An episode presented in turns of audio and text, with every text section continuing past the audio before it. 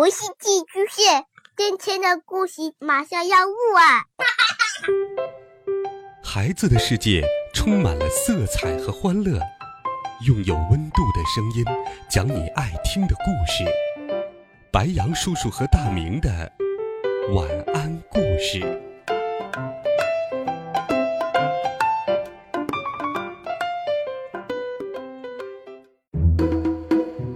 小朋友们、同学们，大家好，欢迎收听白羊叔叔讲故事。今天，白羊叔叔继续给你讲《西游记》的好听故事，一起来听《美猴王》系列故事第九册《莲花洞》上。上一回我们讲到，孙悟空三打白骨精，又巧斗黄袍怪。救出了宝象国的三公主。话说，唐僧师徒离开宝象国后，夜住小行。一日，上了一座险峻的高山。日值公曹立在云端，提醒孙悟空说：“大圣，前方山上有两个魔头，他们神通广大，变化多端，你千万仔细保你师傅啊！”多谢，多谢。孙悟空听了，暗想：要是把公曹的话告诉师傅，师傅肯定会哭；要是不说实话，又怕他被妖怪捞去了。不如让猪八戒先出头，与妖怪打一仗，只怕八戒躲赖不肯出头啊！孙悟空把眼睛一揉，挤出些眼泪，迎着师傅走来。八戒看见。连忙叫道：“沙和尚，拿出行李来分了。你回流沙河，俺老猪回高老庄，咱们大家伙儿散伙吧。你看，连猴哥都哭了。”唐僧数落道：“正走路，怎么又胡说了？”八戒辩解：“你没看见猴子哭着过来了？他是个钻天入地、斧砍火烧都不怕的好汉。”如今泪汪汪的哭来，必定是那山险峻，妖怪凶狠。像我们这样软弱的人，怎么去的？唐僧听了，便问孙悟空：“悟空啊，有事好说，怎么自己烦恼？”悟空说：“师傅，日值公曹来报信，说妖怪凶狠，此处难行。我怕摩托力薄，行事孤单，还是改天再去吧。”唐僧说：“徒弟呀，你也说的是，寡不可敌众。这里还有八戒、沙僧，你们互相做个帮手吧。”孙悟空听了师傅这几句话，于是擦了擦眼泪说：“师傅，若要过此山，需派八戒打听打听，这里有多少妖怪，是什么山、什么洞，我们好过去。”猪八戒答应了。扛着钉耙，雄赳赳、气昂昂，直奔深山。却说那山叫平顶山，那洞叫莲花洞，洞里有两个老妖怪，一个叫金角大王，一个叫银角大王。金角对银角说：“兄弟，最近将路过一个唐朝来的和尚，往西方拜佛。”听说吃了他的肉可以长生不老呢。银角说：“有这等好事，等我去把他捉来。”兄弟，别忙，我给你画个像，你拿去。但凡遇着和尚，就用这个来照验照验。银角得了图像，点起了三十名小妖，来到山上巡逻，正好撞见了猪八戒，当面挡住道：“那。”来的什么人？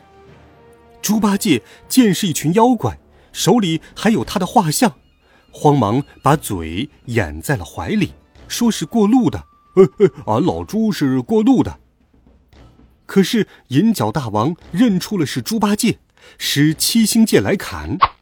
猪八戒举钉耙接住，两人一来一往，在山中打斗，打了二十多个回合，不分胜负。银角见猪八戒发起狠来，回头招呼小怪一起动手。八戒慌得手脚，回头就跑，被藤条绊倒了。小妖们赶紧上前，抓住他的胳膊，揪住他的耳朵，扯住他的尾巴，将他抬进了洞里。呃呃，放了俺老猪。银角将猪八戒浸在山洞后面的净水池里，打算褪了猪毛，晒干下酒。金角又对银角说：“兄弟，你既然抓了猪八戒，必定就有唐僧。再去巡巡山来，千万别放过了他们。”银角急点起五十名小妖上山巡逻，正走着，银角用手一指说：“唐僧来了！”一连指了三指，唐僧就一连打了三个寒战。孙悟空为了给三藏压惊。在马前开路。银角在山顶上看见孙悟空，吓得魂飞魄散。他想出了计策，牵走小妖们，独自跳下山来，在大路旁变成个瘸了腿的道士，口里哼哼着：“救人呐，救人呐！”唐僧正走着，听见有人喊：“师傅救人！”忙兜回白龙马，问道。什么人？只见一个道士从草丛里爬了出来，在长老马前乒乒乓乓的，就是一阵磕头。唐三藏在马上见他是个道士，年纪又大了，连忙下马搀扶，问道：“道长啊，你从哪里来？因为什么事伤了腿呀？”那妖怪故作可怜的哀求道：“师傅啊！”我是山那边的道士，前日我师徒二人出门晚归，遇见一只斑斓猛虎，将我徒弟叼去了，贫道亡命奔走，跌了一只脚，万望师傅救我一命。唐僧信以为真，把马让给他骑，那妖怪不骑，只要孙悟空背着。孙悟空把他背了起来，暗笑道。哼你这鬼话只瞒得了俺师傅，哪瞒得了我？你这妖怪想来吃我师傅嘞！孙悟空留心慢走，让唐僧先行。眼看师傅和沙僧走远了，孙悟空心里盘算着要摔死这个妖怪。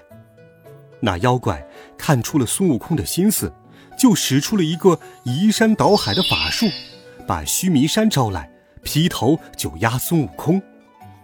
孙悟空把头偏了一偏，让山压在了左肩膀上，笑道：“哼，双肩担好挑，单肩担难挨呀。”那妖怪又念起咒语，把峨眉山招来，又往下压。孙悟空把头偏一偏，让山压在右肩上，他背着两座大山，大步流星的去追赶师傅。那魔头吓得浑身是汗。又念动真言，把泰山招来，劈头压住孙悟空。孙悟空顿时觉得力软筋麻，被压在了山下。那妖怪使神通压倒了孙悟空，驾起风去赶唐三藏，从云端里伸下手来抓人。沙僧慌忙丢了行李，举起降妖杖当头挡住。那妖怪举起一口七星剑，对面来迎。那妖怪十分凶猛，沙僧打不过，回头要走的时候，早已被他抡开的大手抓起，斜在了左臂下。妖怪右手又去马上拿唐三藏，脚尖儿勾起行李，张开口咬住马鬃，把他们一阵风都抓回了莲花洞。金角一看，问道：“怎么没有抓住孙行者呀？”银角笑道：“哥呀。”他已经被我压在三座大山下，寸步难行了。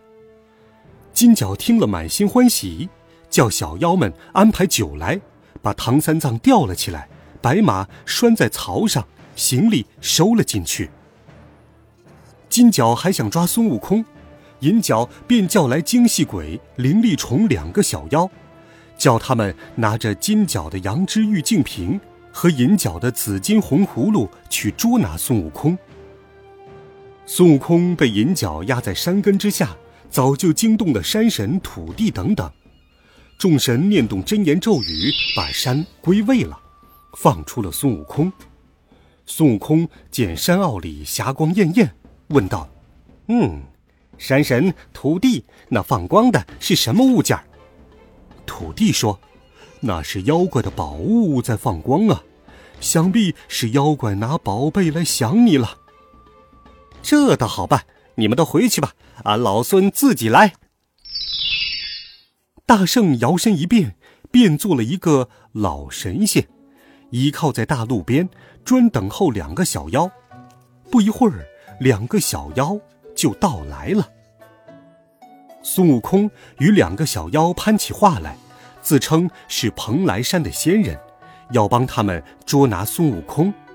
小妖说：“不需要师傅帮忙，我二大王把他压在三座山下了，寸步难移。”我两个只要拿宝贝装他就行了。孙悟空问：“怎么装呢？”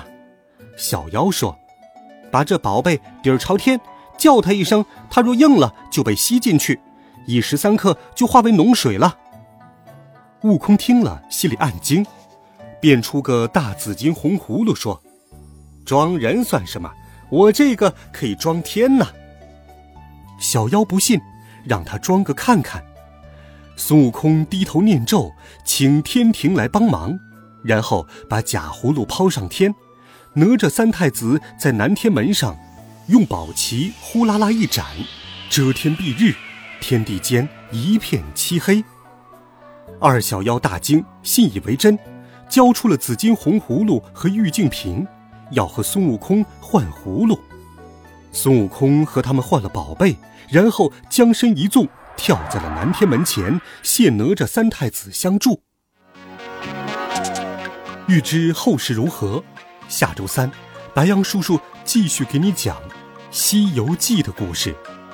当然，每天白杨叔叔讲故事都会陪伴在你的身旁。孩子们，明天见，晚安，好梦。